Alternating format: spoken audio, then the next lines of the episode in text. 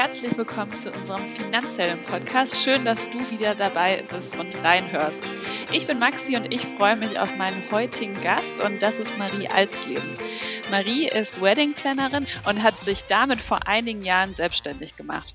Während ihres Masterstudiums in Wirtschaftswissenschaften begann damals auch ihre Leidenschaft für das Thema Hochzeitsplanung, als sie dann in einer größeren Agentur für Hochzeitsplanung gearbeitet hatte. Parallel hat sie auch eine Ausbildung in Wedding Planning, Styling und Design absolviert und hat dann schnell gemerkt, das ist ihre Leidenschaft und ihre Berufung. Heute bietet sie mit ihrer Agentur die komplette Organisation von Hochzeiten an, von der Budgetplanung über das Wedding Design bis zur Begleitung am Tag der Hochzeit. Und genau das wird heute auch unser Thema sein. Ich freue mich, dass sie heute zu Gast ist. Hallo Marie. Hallo Maxi, schön, dass ich heute bei dir sein kann. Ich freue mich total. Ich freue mich auch auf dieses absolut spannende Thema. Es ist ja so, dass ähm, das Thema Hochzeiten ja ganz oft mit so einem Mädchentraum verbunden ist. Wie war das bei dir? Also ist deine, deine Leidenschaft für das Thema auch quasi ähm, ja ein Mädchentraum schon immer von dir gewesen? Oder hast du dann später das Thema für dich eher als Business Case entdeckt? Ich würde sagen, es war von beidem ein bisschen, eine gute Mischung. Ich komme ursprünglich aus der Modebranche und hatte damals vor, eher Richtung Einkauf oder Geschäftsleitung zu gehen und auf jeden Fall in der Mode zu bleiben. Allerdings wusste ich irgendwie tief im Inneren immer, dass ich mich selbstständig machen möchte, weil ich ja immer das Gefühl und den Wunsch hatte, okay, ich möchte mein eigenes Ding machen, ich möchte mein eigenes Business aufbauen. Und ja, ich glaube, mir ging es so wie ganz vielen in dem Bereich. Ich wollte mich gerne Selbstständigkeit, selbstständig machen, aber wusste nicht womit. Und eines Tages bin ich dann mehr aus Zufall, ich habe es mehr nebenbei gesagt, weil ich es gar nicht so ernst gemeint habe, dann sagt, oh, irgendwie den Beruf des Hochzeitsplaners finde ich so cool. Ich glaube, ich werde Hochzeitsplanerin. Und habe das aber mehr so nebenher gesagt. Und alle um mich herum sind aber total darauf eingestiegen. Und ähm, mein damaliger Freund, jetziger Mann, sagte auch schon, mein Gott, Marie, das, das ist dein Beruf, das musst du machen. Und ähm, ja, dann kam eins zum anderen, dann habe ich ein Praktikum gemacht, habe dann in der Agentur damals in Berlin angefangen, als Wedding Plannerin zu arbeiten, habe dann meine eigene Agentur gegründet und habe ganz, ganz schnell gemerkt, schon bei dem Praktikum damals, dass dieser Beruf alles für mich ist, was ich, ähm, ja, was ich mir von einem Beruf wünsche. Es ist einerseits der Umgang mit Menschen, der mir schon immer lag, der mir schon immer Spaß gemacht hat. Es ist die Affinität zu Mode und zu Trends, zu Stil und ähm, ja, parallel aber auch dazu der Management-Aspekt, ähm, die Kalkulation, die Planung, die Organisation. Ich habe selber ja auch Wirtschaftswissenschaften studiert und ähm, ja, für mich war das einfach die perfekte Kombination. Und ich habe auf der anderen Seite aber auch den Business Case dahinter gesehen. Das heißt, damals, als ich angefangen habe, war das noch extremer. Da war diese ganze Branche auch des, der Hochzeiten oder generell auch des Wedding Planners, des Berufs, noch so stark im Wachstum. Und das war damals noch so klein, dass ich halt auch dieses Wachstumspotenzial gesehen habe. Und ähm, ja, von daher hat das dann für mich beides vereint. Und ich merke, dass es immer mehr auch sich in mir wandelt und ich immer mehr weg von dieser Selbstständigen bin hin zur Unternehmerin. So, wir haben unser Leistungsportfolio erweitert. Wir haben mittlerweile bieten wir nicht nur die Hochzeitsplanung an, sondern auch Coachings und Workshops und haben einen Online-Shop, in dem wir Produkte verkaufen. Also wir schauen stetig, okay, wie können wir unsere, unsere Leistung auch irgendwie skalierbar machen und ja, einfach unser, unser Unternehmen zum Wachsen bringen. Also ein guter Mix äh, aus beiden Punkten. ähm, genau. Man sagt ja häufig eigentlich, Frauen sind nicht so risikofreudig. Das Thema Selbstständigkeit ist aber doch schon ja auch ein ja, ziemlicher Sprung ins kalte Wasser, oder? Wie war das bei dir? Ja, ich finde, es kommt äh, meiner Meinung nach komplett auf die Sichtweise ein. Natürlich bringt der Eintritt in die Selbstständigkeit viele Risiken mit sich, vor allem natürlich auch finanziell. Aber ich denke, dass er auch mindestens doppelt so viele Chancen mit sich bringt. Also ich sage immer, wer viel wagt, der kann auch viel gewinnen und wer kein Risiko eingeht, der kann auch nichts gewinnen und keine neuen Wege erschließen und keine großen Sprünge machen.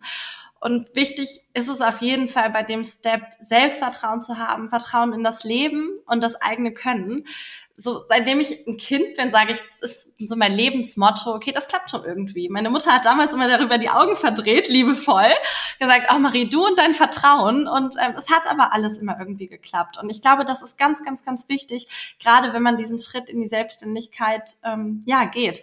Und egal vor welches Problem ich letztlich gestellt werde oder welche Herausforderung. Ich schaue halt, dass ich das Ganze nicht als Problem sehe, sondern als Herausforderung und habe Vertrauen darin, dass wir eine Lösung finden für jedes Problem und jede Herausforderung. Und daraus lernt man, dadurch wächst man und ähm, ja, schließt sich eine Tür, so öffnet sich eine andere.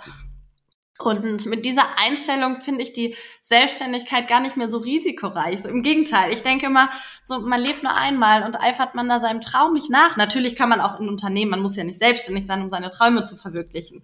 Aber für viele ist es ja so, dass sie Angst davor haben. Und ähm, ich denke, es ist viel schlimmer, wenn man letztlich einen Beruf einschlägt, für den nicht das Herz zu 100 Prozent schlägt. Und das ist viel mehr Risiko, dass man sein Leben, dass sein Leben quasi in dem Sinne verschwendet. Und ähm, ja, wenn man den Schritt wagt, dann hat man einfach so viel Chancen, so was Schönes und so ein schönes Leben zu haben und seinen Traumberuf zu leben, der sich dann auf einmal auch gar nicht mehr wie Arbeit anfühlt. Und mir hilft es immer zu überlegen, was ist so der Worst Case, was ist das Worst Case Szenario, das eintreten kann. Und dafür finde ich dann eine Lösung und dann denke ich mir, okay, so schlimm ist es gar nicht, was passieren kann. Okay, worst case verliere ich vielleicht Geld, okay, aber das ist Lehrgeld. Dafür frage ich mich dann später nie wieder, okay, hätte ich es vielleicht probieren sollen? Und ähm, daraus erschließen sich dann wieder andere Wege, öffnen sich neue Türen. Also ähm, ja, ich denke, Vertrauen ist da ganz, ganz, ganz wichtig und dann ist dieses Risiko auch gar nicht mehr so hoch. Du hattest ja vorhin auch schon von eurem Leistungsspektrum erzählt, was ihr alles anbietet, ne, von der Planung über die Organisation und so weiter. Wenn wir jetzt mal so ein bisschen drauf schauen, ähm, für mich als, als Kunde bei deiner Agentur, wann, wann lohnt es sich denn generell überhaupt, eine professionelle äh, Planerin mit ins Boot zu holen bei der eigenen Hochzeit? Ja, das kann man gar nicht so pauschal sagen. Entscheidend ist hier nicht das Gesamtbudget der Hochzeit, sondern eher, ob man ja bereit ist, für die Unterstützung bei der Planung Geld auszugeben was man dafür bereit ist, für die professionelle Planung auszugeben. Es gibt viele Paare, die liebend gerne selbst ihre Hochzeit planen möchten und die ihr ganzes Leben lang darauf hinfiebern, dass sie diese Hochzeit planen und auch alles in den eigenen Händen behalten möchten. Und das ist auch vollkommen in Ordnung.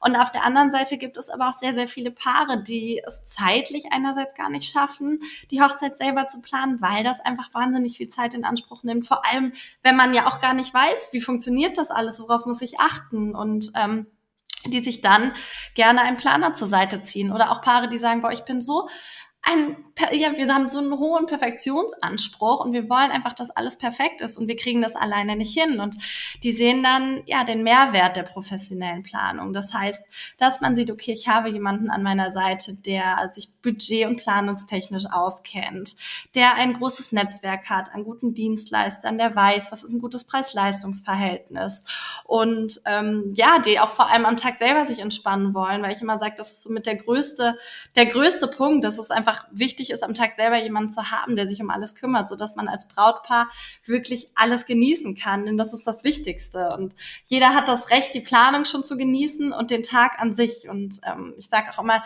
die Paare sollten den Tag Tag am meisten von allen Gästen genießen, am meisten von allen. Und das, ähm, ja, ist einfach schwierig, wenn man selber die Verantwortung und die Zügel in der Hand hält und ja, nicht abgibt. Ja, Hochzeiten sind immer mit Kosten verbunden, egal ob ich jetzt eine professionelle Planung habe oder ob ich äh, plane. Ähm, kannst du denn vielleicht so einen Richtwert geben? Gibt es irgendwie ein gewisses Pro-Kopf-Budget, mit dem man auf jeden Fall rechnen muss? Also wir sagen immer als Daumenregel, dass man für eine Hochzeitslocation inklusive jetzt Speisen und Getränke um die 160 bis 180 Euro pro Gast einplanen sollte. Daran sind jetzt integriert Miete, Speisen und Getränke. Das macht in der Regel 50 Prozent des Gesamtbudgets aus.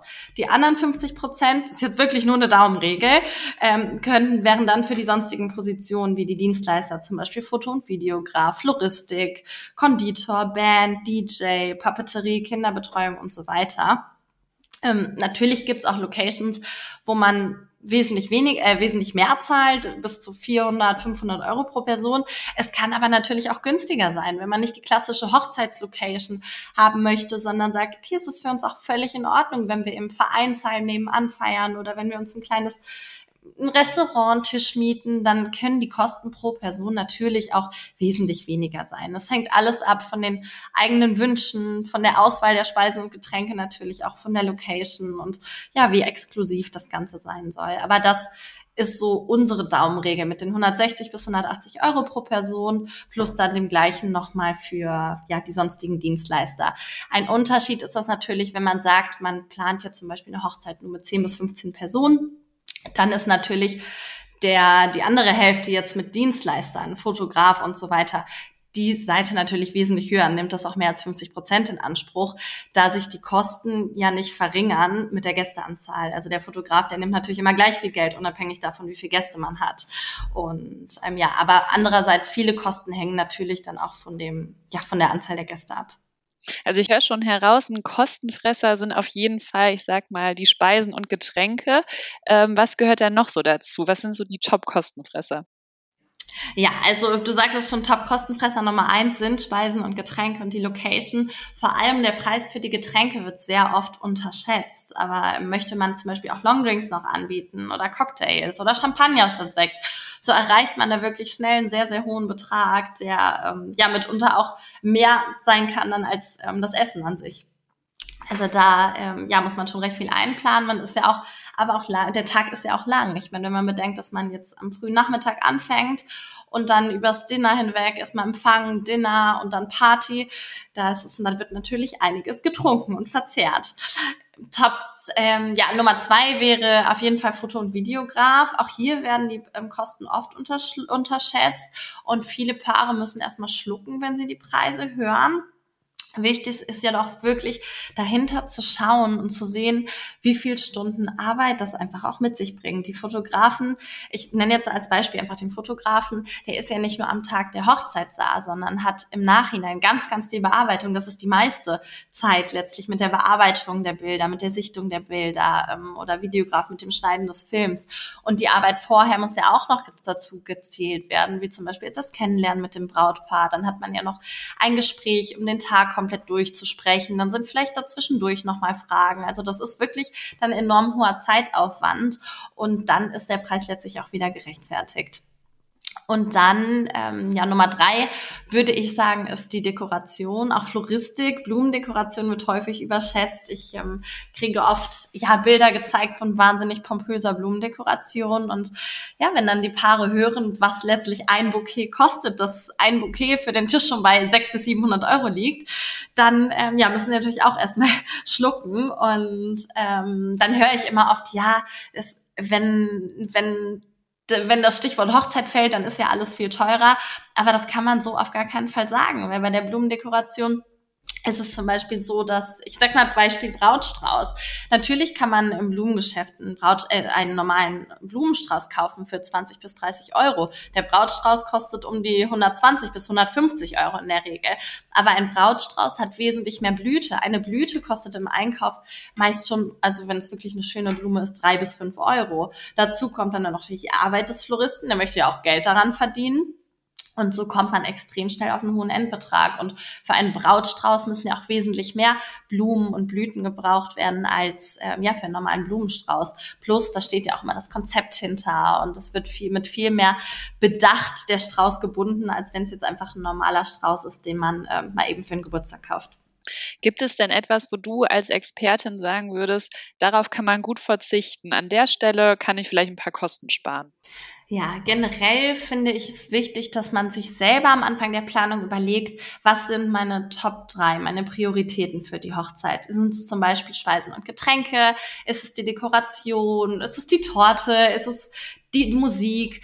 Und dann geht es wirklich darum, dass man schaut, dass man nicht sein Geld in jede einzelne Position steckt und möglichst viel nimmt, sondern ich sage immer, dann lieber weniger und das richtig, richtig gut. Also überlegt man zum Beispiel, ähm, dass man gerne, dass einem Fotos ganz wichtig sind. Man hat aber wirklich nur ein begrenztes Budget. Eigentlich würde man auch gerne Videografen dazu haben. Dann würde ich sagen, dann nehmt lieber ein, investiert lieber in einen richtig guten Fotografen, als dann mittelklassige Foto- und Videografen zu haben und mit beiden Ergebnissen nicht komplett zufrieden zu sein.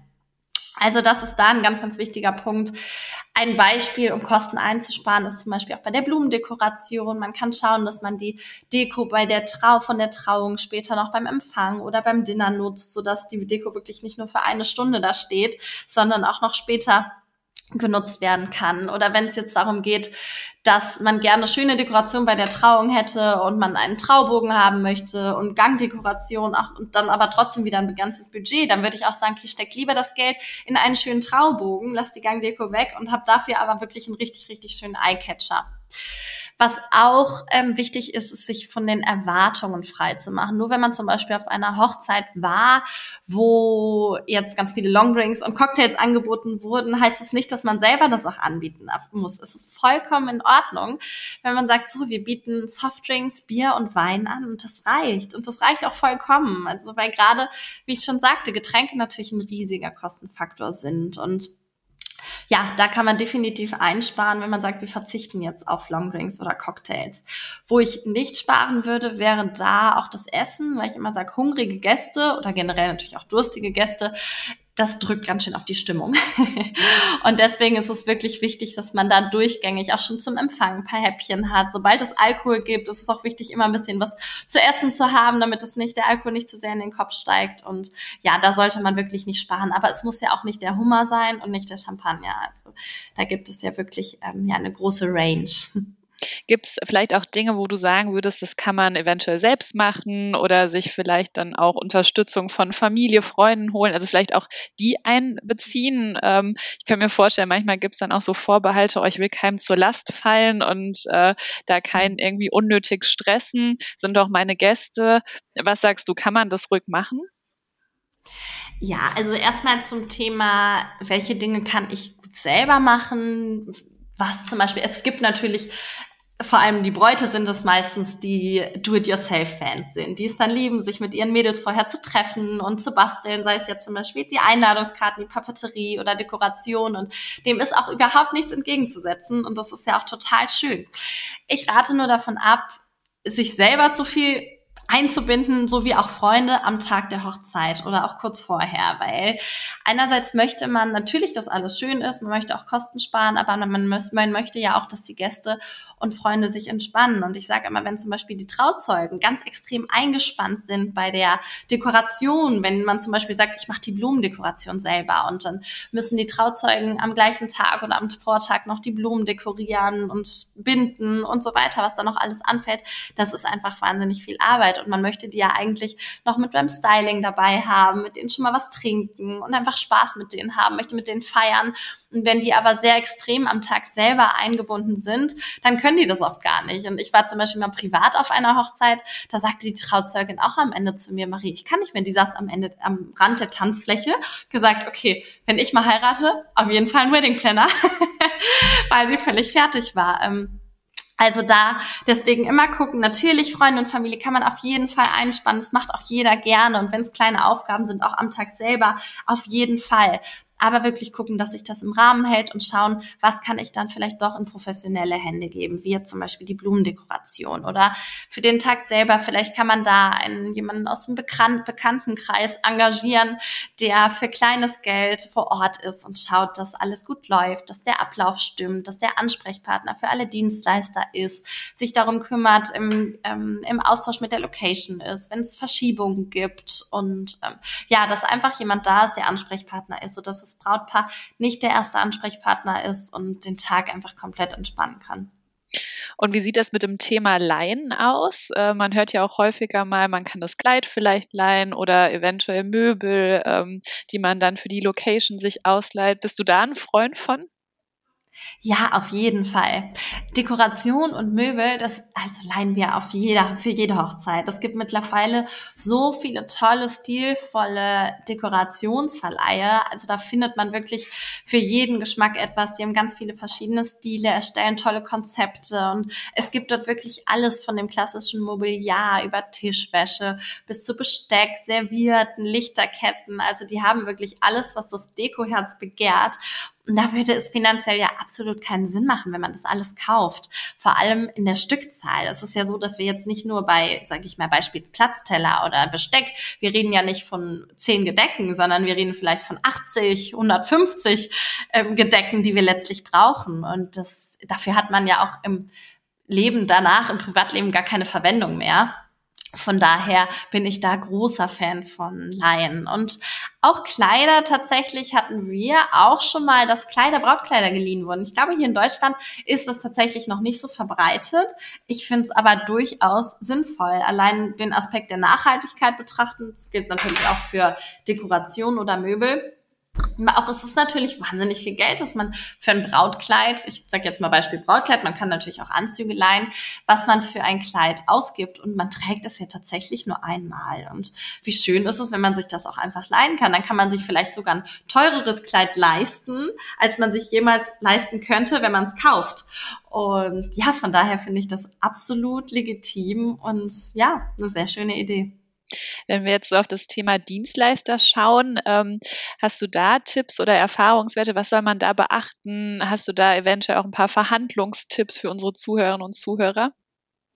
Ja, generell finde ich bei der Dienstleisterauswahl sollte man unbedingt beachten, dass die Chemie stimmt zwischen den Dienstleistern. Man sollte an dem Tag selber tatsächlich nur Menschen vor Ort haben, mit denen die Chemie stimmt, die man gerne mag. Und dazu gehören nicht nur die Gäste, sondern auch die Dienstleister. Schaut also, dass, ja, dass man die wirklich vorher kennenlernen kann, man ein unverbindliches Gespräch haben kann. Das bietet auch in der Regel jeder an, auch kostenfrei. Dann ist es natürlich auf jeden Fall auch legitim, sich mehrere Angebote einzuholen. Da muss man wirklich gar nicht zögern. Das ist vollkommen in Ordnung. Man muss ja auch erstmal schauen, man hat ja auch gar nicht die Erfahrung, wenn man jetzt auch alleine plant, ohne Hochzeitsplan. Also was kostet denn alles überhaupt? Und dann hilft es auf jeden Fall, sich ein paar Angebote einzuholen und einen Blick dafür zu bekommen, wie viel muss ich letztlich wohl dafür zahlen, für das, was ich gerne haben möchte und dann abwägen kann, was passt zu uns am besten. Und es ähm, ist nur natürlich für uns als Dienstleister ist es immer schön, wenn sich die Paare hinterher auch melden und falls sie dann jemand anderen buchen, dann aber auch tatsächlich absagen, weil der Dienstleister sich natürlich auch den Tag dann an sich im Kalender blockt, erstmal unverbindlich und es dann einfach schön ist zu wissen, zu wissen, wenn er den wieder freigeben kann. Aber ansonsten ist das vollkommen legitim, da auch einfach mal mehrere Angebote einzufragen. Und was Verhandlungen angeht mit Dienstleistern, gibt es schon natürlich manchmal Luft, dass man sagen kann, man kann irgendwie noch mal einen kleinen Rabatt verhandeln oder ähm, noch wie eine extra Leistung, wie jetzt Beispiel Fotograf, jetzt wieder ein Engagement-Shooting oder ein Sunset-Shoot am Tag nach der Hochzeit oder ähnliches, ein After-Wedding-Shoot. Aber so konkret den Preis zu drücken oder versuchen zu drücken, darauf, ähm, ja, rate ich schon ab. Da kann man halt schnell auf Gegenwehr stoßen. Das kann auch einfach die Stimmung zwischen beiden ähm, Parteien ähm, ja ein bisschen drücken, weil man muss sich bewusst sein, dass auf dem Hochzeitsmarkt sehr, sehr viele Dienstleister ähm, ja allein Kämpfer sind, so genannt hier die Solo-Selbstständigen. Wir haben es oft gehört jetzt in der Corona-Zeit, das Wort. Und die haben ihre Preise natürlich klar durchdacht und sind auch auf jeden Auftrag angewiesen. Und ähm, ja, letztlich sollte man sich dann auch die Frage stellen, okay, wertschätze ich den Dienstleister nicht auch mit der Annahme des Preises? Und dadurch zeigt man natürlich auch Vertrauen und Respekt. Und es ist wirklich so, dass die meisten man sollte es gut durchkalkuliert haben und ähm, ja, man muss immer sehen, es steckt kein riesiges Unternehmen dahinter, sondern in der Regel ist es ein Einzelkämpfer.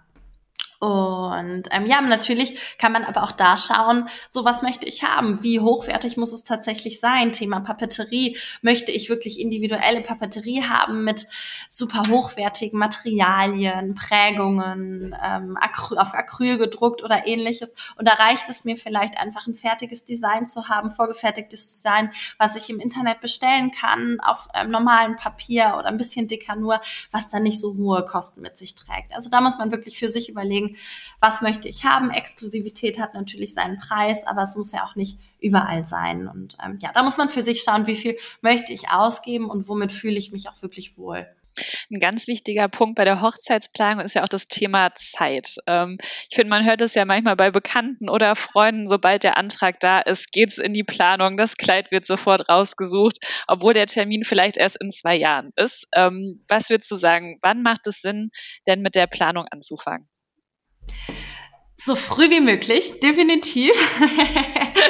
Gerade die beliebten Hochzeitslocations und die Location-Suche ist immer der erste große Step. Die beliebten Locations sind einfach wahnsinnig schnell ausgebucht, oft auch ein bis zwei Jahre im Voraus.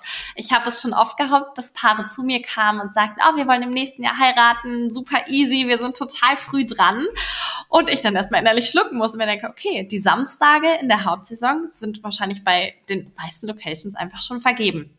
Das geht sehr schnell, gerade wenn man zwischen Mai und September an einem Samstag oder auch Freitag heiraten möchte. Jetzt gerade durch die zwei Jahre Verschiebung durch Corona haben wir natürlich noch mal mehr Anfragen und noch weniger Verfügbarkeiten in den Locations, so dass ich da auf jeden Fall ähm, kleiner Tipp nebenbei auch raten kann, immer alternative Wochentage vielleicht auch an, anzufragen. Findet man eine Feiertagskombination oder sagt man, okay, wir feiern an einem Sonntag, weil die wichtigen Leute, die werden sich Montag auch frei nehmen können und dann wird das schon passen, weil man da auf jeden Fall mehr Verfügbarkeiten findet in Locations als an Freitagen und Samstagen. Und dann ist es so, dass man Step by Step natürlich die wichtigsten Dienstleister auch frühzeitig buchen sollte, sobald die Location feststeht und der Vertrag unterschrieben ist, auf jeden Fall, weil auch gerade die Dienstleister, die am Tag der Hochzeit vor Ort sind, können sich natürlich nicht durch zwei teilen, die können nur eine Hochzeit pro Tag annehmen. Und so viele Samstage haben wir im, Son im Sommer halt auch einfach gar nicht, mm, sodass die auch schnell ausgebucht sind. Also es ist da gut, diese auch rechtzeitig zu, ähm, zu zu buchen und dann kann aber jetzt alles weitere, was jetzt Dekoration und Details angeht, das kann Step by Step ein paar Monate vor der Hochzeit gebucht werden. Also Floristen reservieren an sich ist schon mal gar keine schlechte Idee, aber dann die konkrete Dekoration zu besprechen, da rate ich auch immer zu, das wirklich nur ein paar Monate vor der Hochzeit zu machen, weil man sich so viel mit diesen Hochzeitsthemen beschäftigt. Wenn man jetzt sagt, okay, ich heirate in anderthalb Jahren, dann folgt man natürlich automatisch bei Instagram, Pinterest und so weiter, jeglichen Hochzeitsdienstleistern und Hochzeitsblogs so dass man wahnsinnig viel Inspiration bekommt jeden Tag und der Geschmack kann sich einfach auch in anderthalb Jahren noch ändern. Und deswegen würde ich so diese konkrete Dekoration gar nicht zu früh planen, sondern mir da wirklich ein bisschen Zeit lassen und das ein paar Monate dann vor der Hochzeit machen. So schön das auch ist, die meisten möchten direkt damit anfangen, aber da sind andere Dinge erst einmal wichtiger.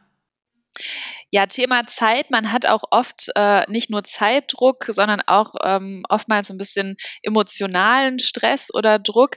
Hast du da vielleicht Tipps, um auch das Gleichgewicht zu halten und besonders auch als Paar vielleicht dabei sich zu bleiben? Ja, also es ist wirklich wichtig, dass man sich auf das Wesentliche besinnt. Man hat, wie du schon sagst, natürlich viel Druck und Stress während der Planung. Es ist nicht, nicht häufig alles Friede, Freude, Eierkuchen, sondern es geht natürlich um viel Geld und das birgt natürlich auch viele Konfliktpotenziale mit sich. Und umso wichtiger ist es, dass man sich auf das Wesentliche besinnt, dass man sich darauf besinnt, dass es um die Liebe geht und es geht nicht und um den Menschen um den, den man heiratet. Und es geht nicht um die schönste Blumendekoration, das schönste Table-Setting oder die tollste Torte. Also das ist ja nicht das, was letztlich wichtig ist an dem Tag, sondern wichtig ist, dass man am Ende des Tages den richtigen Menschen geheiratet hat, mit den richtigen Menschen gefeiert hat, die man liebt, die einen selber liegen und alles andere ist letztlich zweitrangig. Und wenn man sich das immer wieder sagt, auch gerade vor der Hochzeit, dann schafft man das vielleicht auch ein bisschen runterzufahren, mal durchzuatmen und dann zu denken, ja, es wird alles gut. Und wenn nicht alles perfekt abläuft, dann ist das auch absolut nicht schlimm, weil wir sehen es mit Humor und das wird hinterher keinem mehr auffallen. Und ja, Hauptsache die Stimmung stimmt und ich kann mich entspannen und einfach den Tag genießen und die Liebe feiern. Du hattest gerade schon mal angesprochen, ja, beim Thema Hochzeitsplanung äh, spielen Pinterest, Instagram und Co. natürlich eine ganz, ganz große Rolle. Ich glaube, ja, viele können nicht widerstehen und äh, gucken sich da täglich äh, Sachen an, holen sich Inspiration. Ist aber auch immer mit einer Gefahr verbunden, finde ich. Wie würdest du sagen, schafft man es denn auf der einen Seite Ideen zu sammeln, sich Inspiration zu holen, aber auf der anderen Seite auch realistisch zu bleiben und nicht abzuheben und zu denken, oh, das brauche ich und das brauche ich und das auch noch? Das ist tatsächlich sehr, sehr schwierig in der heutigen Zeit. Also jeder oder so viele machen sich ihre Pinterest-Boards und speichern sich Bilder bei Instagram ab von den tollsten Blumendekorationen ohne sich einmal bewusst darüber zu sein, dass das Millionen Hochzeiten sind. Und man muss sich halt auch wirklich immer wieder bewusst machen, dass das weniger als ein Prozent der Hochzeiten sind, die stattfinden, die man da sieht. Und das darf man da muss man versuchen, das sich nicht damit zu vergleichen und zu schauen, so man plant die Hochzeit in dem eigenen Budget und in dem eigenen Anspruch, den man hat. Und es muss keine pompöse Millionenhochzeit sein. Und sich das immer wieder ins Gedächtnis zu rufen, zu sagen, okay, das ist wirklich weniger als ein Prozent der Hochzeiten, die man da sieht. Ähm, ja, ich glaube, das hilft dann dabei, um tatsächlich auch den Blick auf das Wesentliche zu bewahren und dann doch lieber mal nach nebenan gucken, wie haben meine Freunde geheiratet oder Verwandte oder ähnliches. Da sieht man dann, ja, wie es wirklich auch sein kann und dass es auch trotzdem schön sein kann, selbst wenn man sich nicht das ähm, Centerpiece, irgendwie das Blumenbouquet für 1000 Euro pro Tisch leistet. Das ähm, muss absolut nicht sein.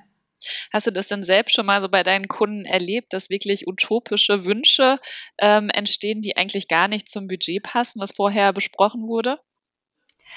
Ja, definitiv. Wir haben das sehr oft und deswegen spielt die Budgetplanung bei uns auch eine sehr, sehr wichtige Rolle und wird gerade zu Anfang der Planung auch schon mal festgesetzt, gesetzt, dass man da schon mal ja einen Budgetplan einfach hat, an dem man sich entlanghangelt, weil es sonst auf jeden Fall ja zu vielen Konflikten kommen kann. Also es ist so, dass viele Paare Wünsche haben, von denen sie sich gar nicht bewusst sind, was die alles kosten. Das ist jetzt nicht nur die Blumendekoration, sondern auch zum Beispiel Foto- und Videograf oder eine bestimmte Location oder eine Partyband. Das ist also wenn man sagt, man möchte eine fünfköpfige Band haben, da ist man auch schnell mit technischem Equipment im hohen Tausenderbereich und dessen sind sich viele einfach nicht bewusst.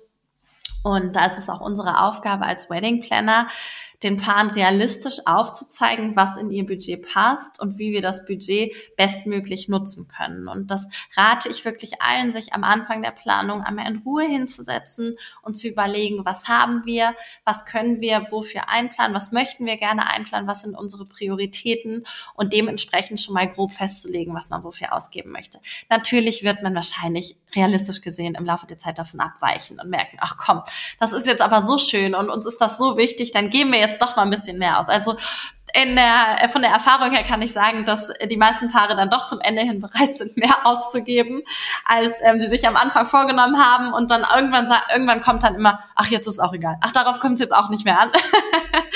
Aber man muss sich wirklich bewusst sein, dass das alles im Rahmen ist, dass man sich nicht finanziell übernimmt, dass man nicht seine kompletten Ersparnisse aufbraucht. Weil es ist ja so, dass die Hochzeit das ist ja, wenn man jetzt den klassischen Ablauf anschaut, den es ja meistens auch gar nicht mehr gibt, aber es Hochzeit, Haus kaufen, Kinder, so. Das heißt, es kommen so viele große Investitionen eigentlich noch und die vielleicht auch für manche Menschen auch wichtiger sind als die Hochzeit an sich. Es geht da um einen Tag, so dass man sich wirklich ja vorher überlegen muss, was bin ich bereit auszugeben, um dann nicht hinterher zu denken, oh Gott, das ist jetzt viel zu viel und jetzt kann ich das nicht mal mehr genießen, weil ich gerade denke, wie viel Geld ja für diese Hochzeit jetzt gerade äh, anfällt. Also da muss man immer ein gutes, gutes Bauchgefühl auf jeden Fall bei haben.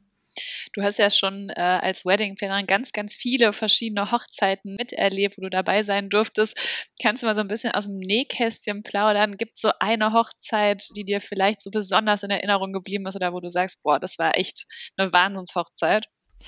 Ach, es gibt so unendlich viele Hochzeiten, die wir begleitet haben und die mir beim Zurückdenken immer noch ganz viele, ja, die ganz viele Emotionen in mir hervorrufen. Und ich bin wirklich ein sehr emotionaler Mensch, muss ich gestehen. Und ich verdrücke auf fast jeder Hochzeit auch die eine oder andere Freudenträne, weil man die Paare natürlich auch gut kennenlernt und ins Herz schließt. Und umso schöner ist es dann, sie einfach so unendlich glücklich zu sehen, zu sehen, wie alles zusammenkommt. Und ähm, tatsächlich sind bei mir auch die Hochzeiten Hochzeiten, an die ich mich so am meisten noch erinnere oder beziehungsweise die meisten, die die meisten Emotionen in mir hervorrufen, nicht unbedingt die, die jetzt die pompösesten waren, sondern da, wo man einfach in, bei denen man einfach die Liebe gespürt hat, durch und durch. Also es gibt so Hochzeiten, da merkst du einfach die Gäste, die Paare, es ist, es, es, es, es schwebt einfach Liebe in dem Raum und ähm, den ganzen Tag über. Und das ist einfach wunder, wunder, wunderschön. Und dann die Dankbarkeit der Paare zu erfahren. Und ähm, ich habe, ich erinnere mich so gerne an eine Hochzeit zurück, da sind wir wirklich lange noch geblieben und ähm, haben uns irgendwann verabschiedet und dann hat mich die Braut umarmt und fing auf einmal an zu weinen vor, äh, vor, ähm, vor Rührung und vor Dankbarkeit. Sagt dann, boah, Marie, es war einfach so schön, ich danke dir so sehr und können wir jetzt befreundet sein? und ähm, ja, sowas ist einfach so schön zu merken, wie sehr ja, wir dem Paar letztlich helfen konnten und wie glücklich sie dann einfach sind und wie entspannt und ja, das einfach alles gepasst hat und vor allem, wenn sie dann ja mit ihren Liebsten feiern und ausgelassen sind. Und das sind für mich immer so die aller, aller schönsten Momente. Da muss nicht das beste Wetter sein, da muss auch nicht die schönste Location und die tollste Floristik sein, sondern die Emotionen müssen stimmen. Ja, darauf kommt es an bei einer Hochzeit, absolut. Marie, hast du noch abschließend vielleicht so ein, zwei Tipps für unsere Zuhörerinnen und Zuhörer, die vielleicht ja selbst gerade in der Hochzeitsplanung stecken oder kurz davor sind? Gibt es noch etwas, was du äh, ja mitgeben kannst? Tipp Nummer eins wäre auf jeden Fall, fangt rechtzeitig an zu planen, falls das noch nicht rübergekommen ist im Laufe der letzten Minuten. ähm, da ist es auf jeden Fall gut, so bald wie möglich zu starten, sobald ähm, ja, die Verlobung ähm, vollzogen ist. dann setzt euch auf jeden Fall ein realistisches Budget, so mit dem ihr euch gut fühlt, bei dem ihr ein gutes Bauchgefühl habt. Und was auch ganz, ganz wichtig ist, dass man sich nicht zu sehr von Freunden oder der Familie reinreden lässt.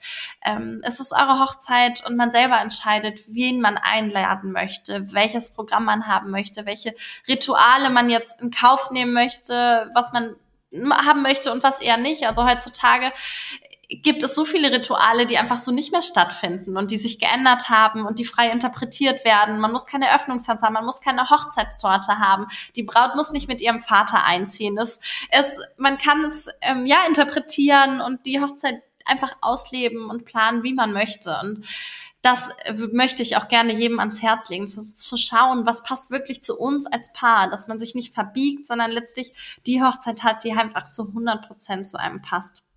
Und letztlich auch, die Hochzeit hat einfach viele Konfliktpotenziale und sich da einfach auf das, also die Hochzeitsplanung durch die, durch das Budget etc. und dass man sich dann wirklich auf das Wesentliche besinnt, auf, auf, ja, auf euch als Paar und ähm, einfach freut, die Liebe zu feiern. Ja, wir sind ja hier heute bei den Finanzhelden und Marie, deswegen muss ich die letzte Frage dir noch stellen. Wie war es denn bei deiner Hochzeit? Äh, ist die Kostenplanung aufgegangen? ja, das ist eine sehr gute Frage. Sagen wir so, also mein Mann war froh, dass wir letztlich unsere Hochzeit aufgrund von Corona verschieben mussten und wir dadurch enorm viel Geld gespart haben. Ähm, wir haben standesamtlich geheiratet im kleinen Kreise mit 20 Gästen, was letztlich auch schon ein bisschen ausgeartet ist vielleicht. Weil wenn man dann einmal anfängt, dann ist es aber auch schwierig aufzuhören. Ähm, unsere große Hochzeit mussten wir jedoch erstmal verschieben. Äh, äh, wir haben erstmal abgesagt, werden sie bestimmt irgendwann nachholen. Und ja, mal schauen, wie es dann wird, wenn wir den zweiten Anlauf starten. Aber ich glaube, ihm graut schon davor. Dann frage ich dich nochmal, wie es aussah. Genau. Super, Marie, ganz, ganz lieben Dank äh, für die tolle Folge, für die Einblicke und vor allem auch für die Tipps und Tricks für unsere Zuhörerinnen. Sehr, sehr gerne. Vielen Dank, dass ich Teil von der Folge sein durfte und dass ihr auf mich zugekommen seid. Tschüss und bis bald. Tschüss.